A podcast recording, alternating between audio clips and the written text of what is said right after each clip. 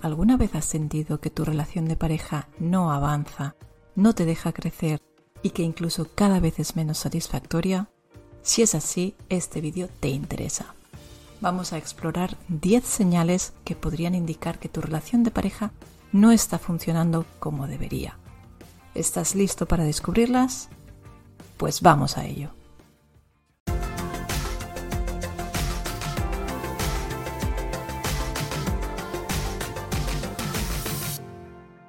Pues ya estamos aquí en esta segunda temporada del podcast Aunque nada cambie. Estoy encantada de estar de vuelta. Y como primer tema de esta segunda temporada, vamos a estar hablando de las relaciones de pareja, ¿sí? De esas señales que quizá pueden pasar un poco desapercibidas en el día a día. No vamos a estar hablando de grandes red flags que se llaman, que son esas señales eh, que nos hacen estar alertas de que pasa algo como muy serio, muy grave, sino que muchas veces en el día a día hay pequeñas señales que nos pasan más desapercibidas y que también es importante que tengamos presentes porque pueden ser un indicador de que la relación de pareja no va tan bien como nosotros pensamos. Así que vamos a verlas.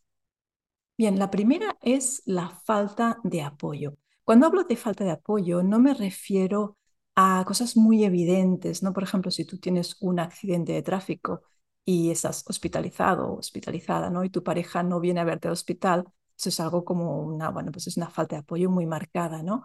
O imagínate, pues a lo mejor que te despiden de un trabajo o que muere un familiar cercano, ¿no? Algo que tenga un impacto emocional importante en tu vida y que pues sientas que tu pareja no te está apoyando. No me refiero a este tipo de ejemplos tan marcados porque eso pues es como muy evidente es muy fácil que nos demos cuenta de que sentimos que nuestra pareja no nos apoya.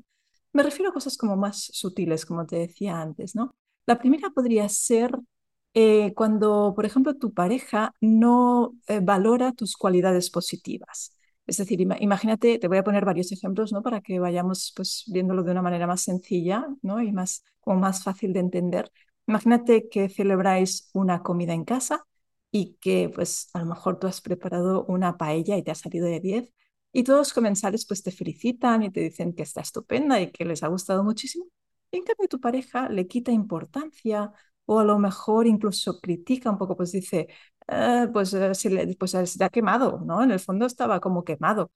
Es decir, ese tipo de cosas que son muy sutiles, que no son un ataque directo, ¿no? A lo mejor, pero que bueno, pues eh, son, eh, al final lo que vamos a ir analizando aquí son pequeños eh, elementos que van como restando calidad de vida a la, a la pareja y que hacen que ese grado de satisfacción se vaya reduciendo, ¿no? Entonces, ese podría ser un buen ejemplo, ¿no? De que tu pareja pues no destaque o no te apoye en tus cualidades que son positivas, ¿no? O incluso las critique, aunque no sea una gran crítica, ¿no? Sino que como que le reste importancia. Más ejemplos. Puede ser que también sientas eh, falta de apoyo cuando tu pareja eh, no te apoya en, tus logros o en tus éxitos o incluso en el camino hacia ellos, ¿no? A lo mejor estás preparando unas oposiciones y eso te supone un gran esfuerzo, ¿no? Ahí que notes que pues a lo mejor eh, no está predispuesta o predispuesto a pues a lo mejor sacrificar una parte también de su tiempo para darte apoyo, ¿no? A lo mejor pues tú necesitas dos horas al día de estudio y te iría fantástico que a lo mejor estuviese más tiempo con los niños, ¿no? Un ejemplo de estos. O, por ejemplo, cuando ya lo consigues, ¿no? A lo mejor te sacas eso, unas oposiciones o logras eh, un ascenso eh, laboral que para ti es muy importante, pues eso, que tu pareja no comparta contigo esa alegría que supone para ti, ¿no? Que es una satisfacción, eso puede hacer pues, que te sientas como, al final, eh, muchas veces va a hacer que nos sintamos como más solos, ¿no? O más solas. Y eso va restando a la pareja. ¿vale? Así que ese sería otro ejemplo, que no te apoye en tus logros y tus éxitos. También otro podría ser que no te sientas apoyado o apoyada cuando em, das importancia a tus autocuidados. Por ejemplo, eh, pues a lo mejor ir al gimnasio, eh, pues más o menos todo el mundo puede estar diciendo, vale, sí, está muy bien porque cuida de su salud, pero imagínate que pues empiezas a hacer meditación en casa y que cada día necesitas 20 minutos que para ti son importantes, que haya silencio y que puedes al menos estar en una habitación eh, en, el que no, bueno, en la que no haya ningún tipo de distracción. algo que para ti es importante, pues imagínate que a lo mejor tu pareja le parece una tontería, le parece una chorrada, ¿no? Pues claro, al final está como cuestionando un poco eh, no solo la actividad en sí, sino a, a, tus elecciones, ¿no? A tu forma en la que estás escogiendo relacionarte con el mundo, ¿no? Entonces, bueno, pues eso también puede ser algo que no te haga sentir del todo bien, ¿no? Que cuestione a lo mejor, pues que hagas un diario de gratitud o que, pues lo que decía antes, porque vayas al gimnasio cuatro veces por semana, ¿no? Pues yo creo que tendría que ser todo lo contrario, ¿no? Que las parejas están para apoyarse y lo importante es que te sientas apoyado o apoyada cuando haces algo que en principio te beneficia, ¿no? Así que eso podría ser algo que muchas veces te digo, puede ser algo como muy sutil, no hace falta que sea una crítica destructiva de que, pues, eh, no sé, que diga algo como muy fuerte, ¿no? Al respecto a esa actividad, sino como que le quite importancia o eh, le parezca una tontería, ¿no? Pues claro, no es lo mismo, pero a ti te puede hacer daño al final eso, ¿no? Entonces, bueno, este, esos temas yo creo que es importante al menos ir teniéndolos en cuenta de que quizá eh, es algo que tenéis que hablar, ¿vale? Porque todo lo que te voy a comentar o casi todo eh, tiene solución, ¿vale? Que tu pareja no te dé apoyo adecuado no quiere decir que no pueda haber un cambio, por supuesto. Eso es, hay que tenerlo presente, que la mayoría de los elementos que vamos a comentar eh, son muy reversibles. Luego también puede ser, por ejemplo, que no te apoye o que no te sientes apoyado o apoyada eh, en tus decisiones eh, laborales o académicas, ¿no?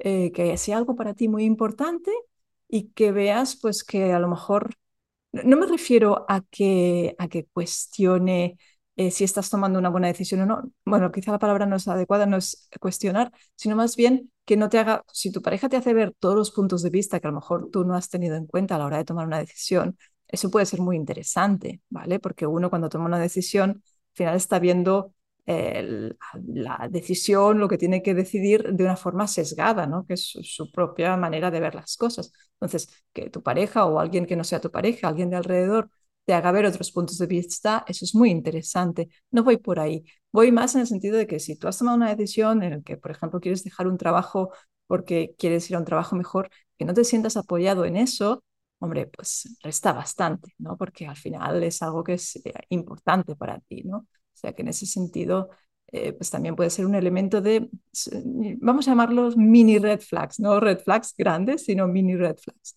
Y luego también, por ejemplo, algo que puede ser importante es no sentirse apoyado en el fondo en quién eres, ¿no? O en tu identidad, por ejemplo, en un tema como religioso, ¿no? Si tú eres una persona religiosa y tu pareja no lo es, o pertenecéis a religiones diferentes, eh, pues que cuestione eso o que no respete eh, o que no apoye a lo mejor, pues que eh, haya un día especial que lo celebres con tus amigos o con tu familia pues claro, eso al final está cuestionando eh, algo que es como muy importante para ti, ¿no? Que forma parte de tu identidad, ¿no?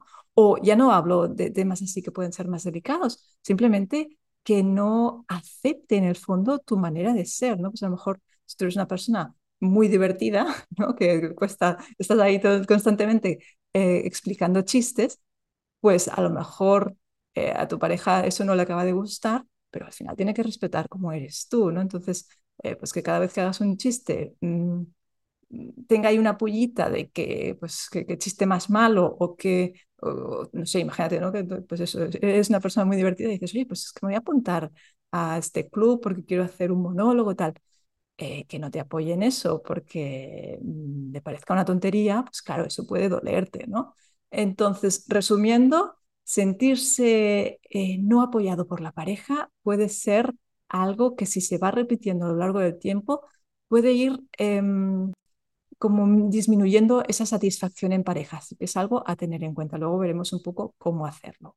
Vale, segundo elemento, la falta de confianza. Y cuando hablo de falta de confianza me refiero a dos elementos. Por una parte, crear confianza. ¿sí? Eh, una cosa es que una pareja cuando está iniciando una relación no se tenga confianza. Eso, por supuesto, es como muy obvio, ¿no? Cuando uno conoces a hombre, sobre todo si antes no eran amigos, ¿no? Que se acaban de conocer, pues hay que construir esa confianza. Te lo digo en el sentido de que imagínate que, por ejemplo, tú llevas un mes, ¿no? Con tu pareja, eh, pues quizá no puedes pretender de saberlo todo de tu pareja y que confíe al 100% en ti, porque al final os estáis conociendo, ¿no? Así que en ese sentido la confianza es algo que uno va construyendo, que es muy importante, por supuesto, en una pareja, pero que hay que ir pues eh, haciendo poco a poco, ¿no? No es algo que se construya de golpe, ¿no? Sino que va con el tiempo. En ese sentido, eh, es cuestión de tiempo en principio. Si pasa mucho tiempo y no hay esa confianza, sí que es cuestión de plantearse qué está pasando ahí, ¿no? Pero en principio es el tiempo el que va a ir sumando ese aumento de confianza. Otra cosa muy diferente es la falta de confianza, la desconfianza. Ahí sí que esto puede llegar a ser una gran red flag, ¿vale? Y eh, casi muy, muy rápido. Me refiero, cuando una persona em, desconfía de ti y tú no estás haciendo algo, en principio, que, o sea, si tú estás haciendo tu vida normal, no estás ahí pues preparando el robo de un banco, ¿no? Algo así, eh, eh, algo que sea ilegal o que estés haciendo cosas que no tocan, ¿no? Pues si tú estás comportando comportándote de manera habitual y tu pareja empieza a desconfiar de ti, sea traspasando límites, rebuscando entre tus cosas, mirándote el móvil, eh, traspasando tu privacidad. Al final, eso sí que para mí ya no es algo pequeñito, sino que es un, vamos a, ver qué pasa aquí. Eso sí que es una red flag en el sentido de que el respeto dentro de una pareja es fundamental, no podemos saltárnoslo eh, por nada, ¿no? Entonces, ahí sí que es cuestión de poder hablarlo y ver qué pasa, ¿no? Ya, mm, también puede ser otro tema pues, que esté muy relacionado el tema de celos, ¿no? que haya desconfianza eh, por, por celos, que puede ser por muchos motivos muy diferentes, ¿no? Pero básicamente al final es que tu pareja tiene que poder confiar en ti. Si no hay una confianza de base eh, sana, ¿no? En la que sientas que todo fluye al final, de, ese es un tema eh, que puede llegar a romper la pareja, por supuesto, ¿no? Una gran desconfianza a lo largo del tiempo eso se carga a casi cualquier pareja. Así que ojo con este tema porque puede llegar a ser una red flag muy importante y hay que hablarlo. Punto número tres, la distancia emocional. Esta distancia emocional eh, me refiero a cuando uno tiene esa sensación de soledad, que es tan dura cuando sobre todo se, tiene, se está en pareja, porque la soledad se ha visto que es algo que eh, disminuye mucho la calidad de vida de las personas no solo a nivel emocional, ¿no? que es algo como muy fácil de entender, sino que repercute muchísimo también a nivel físico, ¿sí? Sentirse acompañado, sentirse apoyado, ya no hablo solo de pareja, ¿no? sino de personas importantes a nuestro alrededor, disminuye muchísimo ese estrés crónico que eh, más o menos todos vivimos de una manera u otra, ¿no?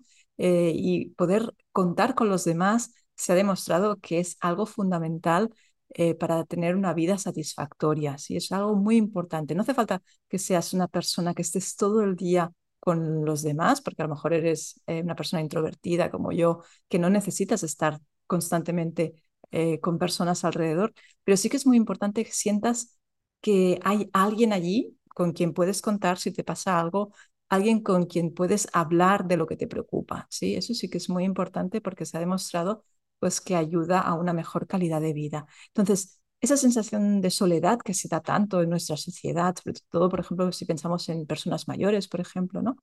Pues si le sumamos que nos sentimos solos cuando realmente hay una persona al lado, eh, no sabrías decirte si es peor, pero al menos igual de doloroso sí que es, ¿no? Porque que te sientas solo o sola cuando hay alguien que se supone con quien estás compartiendo tu vida y que has elegido, ¿no? Es, es muy duro, ¿no?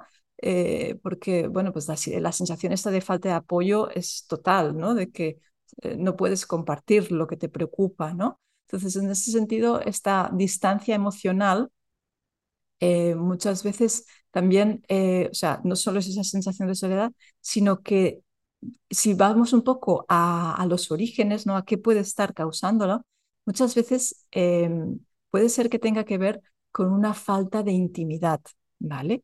Eh, y intimidad me refiero a algo como muy amplio, ¿sí? Eh, la intimidad de una pareja se construye de muchas maneras, no es algo tanto de eh, vamos a la cama, no, no, no voy tanto por ahí, sino em, una mirada, ¿sabes? Reírse de lo mismo, de que algo que compartáis, que, que, que, veáis un meme y os haga gracia a los dos, ¿no? Por ejemplo, em, que os divirtáis juntos es algo que hace que, que aumente muchísimo esa complicidad, ¿no? Y que hace que no nos sintamos tan solos porque, bueno, no sé, hay como una, la palabra es complicidad, o sea, cuando hay una conexión con alguien, puede ser la conexión, puede ser a través de la, de la risa, ¿no? Puede ser a través del contacto físico, por supuesto, de, de darse la mano, de abrazos, ¿no? o sea, de ese tipo también es como muy importante. Al final, sentir que estamos conectados, ¿no? A esa persona y que es algo que con los años muchas veces se pierde. A lo mejor tú estás en una relación de pareja que llevas poco tiempo y eso pues está, vamos, fantástico, ¿no? Pero es fácil que cuando pasan muchos años las parejas vayan perdiendo esa intimidad, ¿no? Y que no le den tanta importancia, cuando es algo muy importante porque ya te digo, em, fomenta que haya menos distancia emocional, ¿no? O sea, y cuando hay una distancia emocional, al final uno se siente como muy separado del otro y cada vez puede hacer que las personas vayan por caminos como mucho más diferentes y que eso al final, esos caminos diverjan tanto, ¿no? Que al final pues ya pues cada uno vaya eh, por su lado, ¿no? Así que es muy importante fomentar la complicidad en pareja, ¿no? Eh, con, con, pequeños detalles, ¿eh? no, no, no me refiero a grandes cosas, porque la vida muchas veces el, el secreto de que vaya mejor es incidir en los pequeños detalles. Así que en ese sentido, la distancia emocional, ojo, si notas, si, si ah, hablándolo, ¿no? Aquí escuchando lo que te estoy comentando, si notas que tienes eh, esa sensación de distancia emocional con tu pareja, analiza por qué.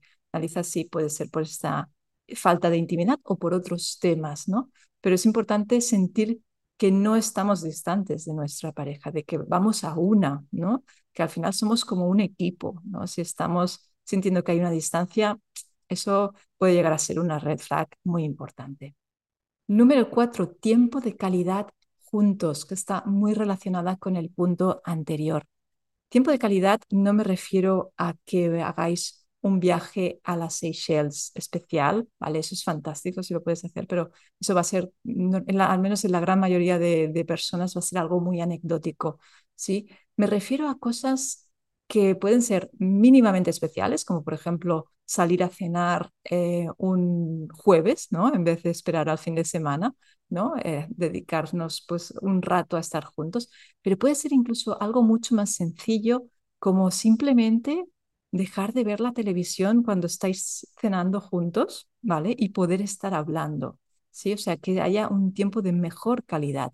O algo todavía más sencillo, que es eh, dejar el móvil en otra habitación o apartado, ¿sí? Porque todo lo que sean distractores hacen al final que no estemos allí tan presentes, ¿no? Y al final la calidad se construye con estos momentos de presencia. Si no hay presencia, ¿no? Porque si estamos tú y yo juntos, somos pareja, pero no estamos interactuando, eso no es un tiempo de calidad. El tiempo de calidad eh, viene fundamentado por la presencia. Estoy aquí te escucho, te veo, hablo contigo. ¿sí? Eso es también muy importante para tener una mejor relación de pareja. Así que el tiempo de calidad, si notas que no está presente en tu vida, que a lo mejor pasáis tiempo juntos, pero no es presente, ¿no? De estamos aquí, ojo, porque puede llegar también a hacer que al final cada uno vaya por su cuenta. Punto número cinco, la falta de visión a largo plazo. Eh, Puede ser que las dos personas, que estés en una relación de pareja en las que las dos personas no queréis un compromiso. En ese caso no hay ningún problema, ¿vale? Cuando eso es pactado y las dos personas lo veis igual, eso es fantástico. El problema es que una de las dos personas quiera tener una relación a largo plazo y la otra no lo quiera, ¿sí? O que sean eh, vuestros futuros muy incompatibles, ¿sí? Que hay, hay personas pues, que a lo mejor uno está pensando en ser nómada digital o ya lo es y al otro a lo mejor es funcionario.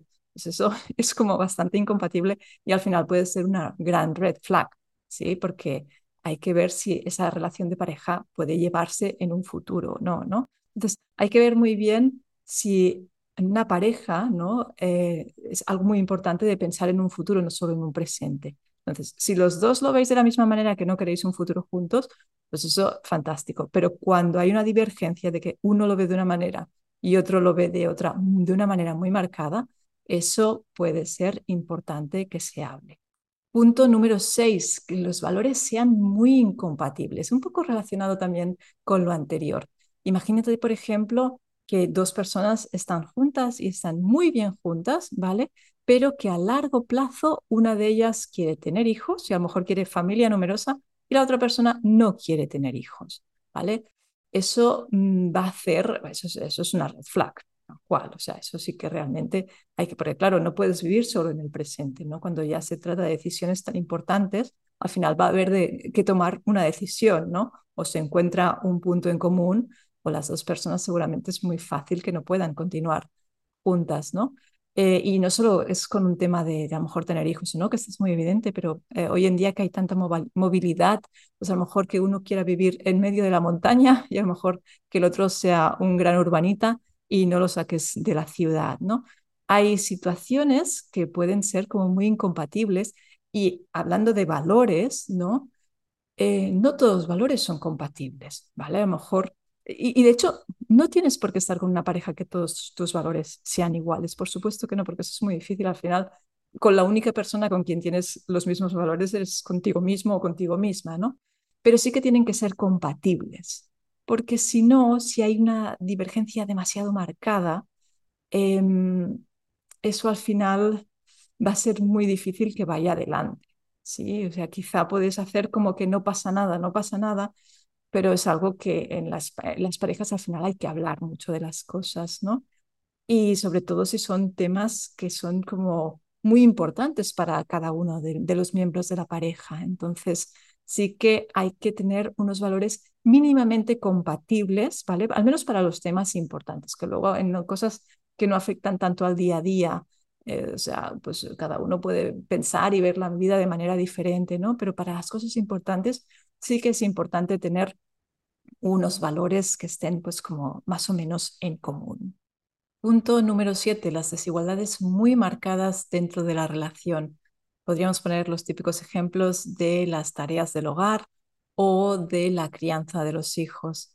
Eh, normalmente cuando suele haber este tipo de desigualdades es porque se dan dos factores al menos. Uno es que la comunicación no está siendo adecuada, ¿vale? Y la otra es que no se ha sabido plantear los problemas en su momento, ¿no? O que no se ha sabido llegar a acuerdos. Estos tres elementos, de hecho son más que dos, son tres, son los más claves dentro de la relación seguramente, porque es los que, son los que hacen que la relación vaya evolucionando y vaya mejorando, ¿no? Cuando no sabemos comunicarnos de manera adecuada, todos nos comunicamos de manera inadecuada, eso, o sea, no somos perfectos, no somos máquinas, todos cometemos eh, pequeños errores de comunicación, pero si esa comunicación pues eso, no, es, mm, no, no fluye demasiado, no se plantea, o cuando se plantea a lo mejor tiene una base más eh, llena de reproches o de mensajes tú, ¿no? En vez de un mensaje yo, un mensaje yo es cuando yo digo cómo me siento, ¿no? Respecto a una situación en concreto,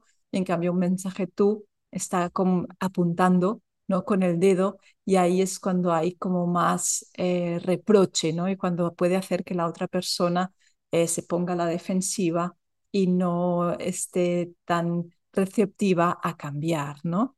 Entonces, eso por una parte, la comunicación. Y luego al final, eh, lo que hay que aprender en pareja, eh, porque eso es una habilidad que se aprende, es a saber plantear problemas y a llegar a acuerdos satisfactorios. No se trata de que sea satisfactorio para uno e insatisfactorio para el otro. En una pareja se dice que cuando uno gana, los dos pierden, ¿sí? Porque a lo mejor yo puedo ganar una discusión, vamos a llamarlo así, pero si yo gano, mi pareja se va a sentir mal. Entonces, si mi pareja se siente mal, la relación no va a ir bien. Entonces, en las relaciones de pareja lo que tenemos que intentar es siempre llegar a acuerdos eh, que se encuentren un poco en el punto medio, ¿no? En que satisfagan mínimamente a las dos partes. Entonces, en este tipo de situaciones, como decía, tanto que son como las más habituales, ¿no? Tanto crianza de hijos como tareas del hogar, que suelen haber como muchas discrepancias, muchas diferencias y que suelen ser fuente muchas veces de, discusiones, pues al final hay que saber esto, comunicarnos de manera adecuada y, por supuesto, saber plantear bien el problema para llegar a una buena solución y que sea pactada, que sea acordada. En ese sentido, es muy importante desarrollar estas habilidades, porque si no, eh, va a ser difícil que esa relación de pareja eh, no tenga la sensación un poco de que va por un camino lleno de piedras, ¿no? Hay que hacer que el camino sea eh, lo más llano posible, al menos en la parte que nosotros podemos controlar. En la vida hay muchas cosas que no podemos controlar, por supuesto, problemas nos van viniendo un poco de aquí y de allá, pero sí que hay otros aspectos que podemos mejorar muchísimo y, por supuesto, la comunicación, el planteamiento de problemas y el llegar a acuerdos satisfactorios es algo que podemos aprender de manera muy adecuada. Punto número 8, falta de habilidades comunicativas, relacionándolo con lo anterior. Eh, si te fijas, las personas muchas veces entran en discusiones frecuentes, ¿sí? Eh, no solo en pareja, ¿no? también cuando se convive o entre amigos, esto pasa, pero en las parejas es algo muy habitual. ¿no? Entonces, como te decía antes, es muy importante plantearnos cómo estamos llevando a cabo esa comunicación, si estamos haciéndolo de manera adecuada, si estamos siendo lo suficientemente asertivos. ¿no? La asertividad es esa capacidad de poder decir las cosas respetando los derechos de la otra persona y respetando los míos propios, ¿eh? sin ser agresivo, sin querer pasar por encima de la otra persona y sin ser pasivo, sin decir, no, pues aquí no digo nada, ¿no? Eh, prefiero antes, evito el conflicto. No, hay que ser asertivo, hay que poder decir las cosas, pero de manera adecuada, de manera respetuosa, sabiendo escuchar activamente al otro, ¿no? Em, presentando una empatía, ¿sí? Eh, en el que yo entiendo a la otra persona. Entonces, desarrollar esas habilidades comunicativas, como te decía antes, es importantísimo porque si no, eh, nuestra relación puede llegar a estropearse por algo que es mejorable, ¿sí? Ya te digo, hay muchas situaciones en la vida que vamos a vivir que no van a depender de nosotros y que pueden afectar a la pareja eh, sin que la pareja pueda hacer demasiado, ¿no? Porque te viene algo, te, viene un, problemón, te viene incluso una desgracia y muchas veces no vas a poder reaccionar a eso porque no tienes margen de maniobra, porque no puedes hacer nada eh, ante esa situación. Pero la comunicación, la comunicación es algo que podemos aprender cada día. Es más, lo bueno que tiene aprender este tipo de habilidades es que como nos estamos comunicando continuamente, tenemos posibilidades de enfrentarnos ¿no? y de mejorar en el día a día, porque nos exponemos por la mañana, al mediodía, por la tarde, por la noche. Entonces, cuando uno practica mucho una habilidad es cuando puede mejorarla. Así que, desde luego, si ves que la comunicación no es vuestro fuerte, eh, no pierdas la esperanza para nada, porque es algo que se puede mejorar muchísimo. Y lo mismo sucede con el punto número nueve, que es la resolución de conflictos las parejas se dan muchos conflictos, pero muchas veces es como te decía en el punto número 7, es porque no se saben plantear de manera adecuada. Entonces, hay protocolos para seguir que uno puede aprender para plantear un problema y llegar a una solución. Y lo mismo pasa con llegar a acuerdos, es lo mismo. Eh, quizá hay muchas parejas que les sucede que no saben cómo llegar a acuerdos y que entre medio discuten muchísimo eso desgasta muchísimo a las parejas.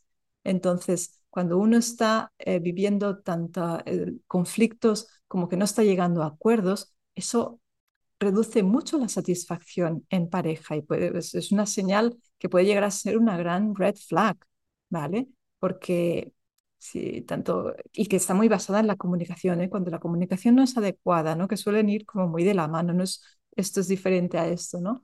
si yo no sé llegar a una solución adecuada o a, un acuerdo, muchas veces es porque la manera en que me estoy comunicando no es la correcta. Aunque yo piense que sí, aunque yo crea que es la más adecuada porque es la que he utilizado siempre, pero eh, a lo mejor es posible que haya otras maneras que funcionen mejor. Simplemente te invito a descubrir un poco y a leer sobre ello o informarte, porque hay muchas maneras de aprender a comunicarse mejor, a resolver mejor los problemas, bueno, sobre todo plantearlos mejor, resolverlos y a llegar a acuerdos más satisfactorios.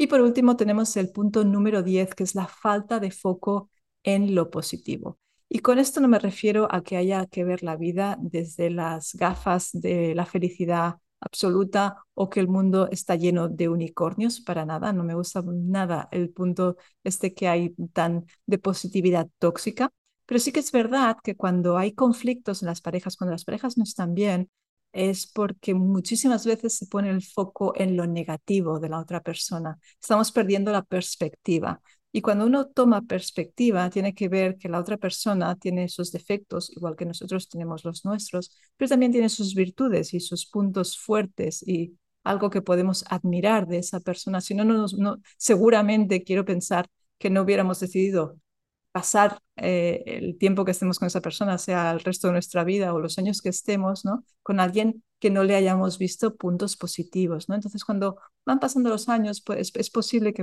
al menos le suceda a muchas personas, ¿no? Por eso hay los índices eh, de separación que hay, que son elevadísimos, eh, pierden el foco en esta parte positiva, ¿no? de la otra persona. Y yo creo que es muy importante cultivarlo porque lo fácil es caer en lo negativo, ¿no? Y más en el día a día, ¿no? De que te moleste esto, de que no te guste lo otro. Pero forzar un poco las cosas para fijarnos en lo bueno de la otra persona, en saber apreciarlo, ¿no? Tiene el, aspecto de la gratitud creo que es muy importante para llevar, para, para, para tener una sensación de que la pareja va bien, ¿no? Es poner ese foco en lo que estamos agradecidos, ¿no? ¿Por qué estamos agradecidos con la otra persona? ¿Qué nos gusta de la otra persona? Tener eso presente en el día a día, eh, no digo que vaya a solucionar todos los problemas, ni muchísimo menos, pero sí que es importante no dejarlo de lado, ¿no? Porque ya te digo, en el día a día es muy fácil que ese punto positivo eh, se vea como un poco eh, borrado, ¿no? Que va desapareciendo porque las discusiones o los desacuerdos o esto pasa por aquí, esto me molesta por allá, eh, vaya como haciendo que se vea cada vez menos todo lo positivo que tiene nuestra pareja. Y creo que es muy importante tenerlo presente. Bien, y hasta aquí estas 10 señales que podrían estar indicando que tu pareja no está funcionando del todo bien. Por supuesto que hay muchísimas más. Eh, por supuesto que estas mismas pueden llegar a ser desde algo anecdótico a una gran red flag, o sea, un poco el veneno siempre está en la dosis, ¿sí? O sea, puedes coger desde una pequeña anécdota que a lo mejor tienes que fijarte a ver si podéis mejorarlo, a luego hay aspectos que realmente no podemos dejar pasar, ¿no? Porque pueden estar determinando la, la salud de esa pareja, ¿no? Y de que incluso si hay una continuidad o no. Así que es muy importante que en el día a día vayamos fijándonos, ¿no? En que las cosas van más o menos bien. No te digo que sean fluidas al 100% porque eso sería como casi engañarnos, ¿no? En la vida hay muchos impedimentos, la vida es muy incómoda y van saliendo siempre como pequeños problemas o grandes problemas, pero sí que tener esa sensación de que la pareja va por, por, un poco por donde tiene que ir, que es que las, ambos miembros ¿no? de la pareja se sienten satisfechos con esa relación, ¿no? A la que la, el grado de satisfacción empieza a disminuir, hay que plantearse el por qué, ¿no? Y no dejarlo, porque cuando uno lo deja, eso si no le ponemos solución, es muy fácil que vaya más, ¿no? Entonces yo creo que hay que saber, sin obsesionarse por supuesto, pero que hay que saber detectar en qué momento las cosas no empiezan a ir bien y saber detectar el por qué, ¿no? Y muchas veces tiene que poder tener que ver con estos elementos que te he mencionado. Si te encuentras en la situación en la que estás viviendo una situación de pareja no muy adecuada, que sientes que las cosas han cambiado, que no funcionan como antes, eh, te voy a dejar en la descripción un link a una masterclass que he creado en la que trabajamos todos estos aspectos y muchísimos más. Vamos a ver muchísimas más red flags que son muy importantes. Vamos a ver cómo abordar esta comunicación que es tan importante para saber hablar con nuestra pareja de una manera funcional y que haya un gran respeto. Vamos a ver cómo plantear esos protocolos de plantear bien los problemas, cómo llegar a acuerdos satisfactorios, ver también los errores que cometemos, ¿no? Para no cometerlos, por supuesto. Y también lo vamos a hacer a través de 25 ejercicios para poder llevar toda esa teoría a la práctica. Así que si te interesa, pues te voy a dejar el link en la descripción porque puede ser una buena manera de empezar a solucionar tus problemas de pareja, más que todo porque os va a hacer ser como mucho más conscientes de en qué punto estáis. Por último, quiero agradecerte que hayas llegado hasta aquí, hasta el final del vídeo. Te recuerdo que si todavía no estás suscrito al canal, puedes hacerlo. También puedes activar la campanita de notificaciones para que te avise cuando haya nuevo vídeo. Puedes también dejar un like si te apetece o un comentario Y nada, me despido hasta el próximo episodio de Aunque nada cambie.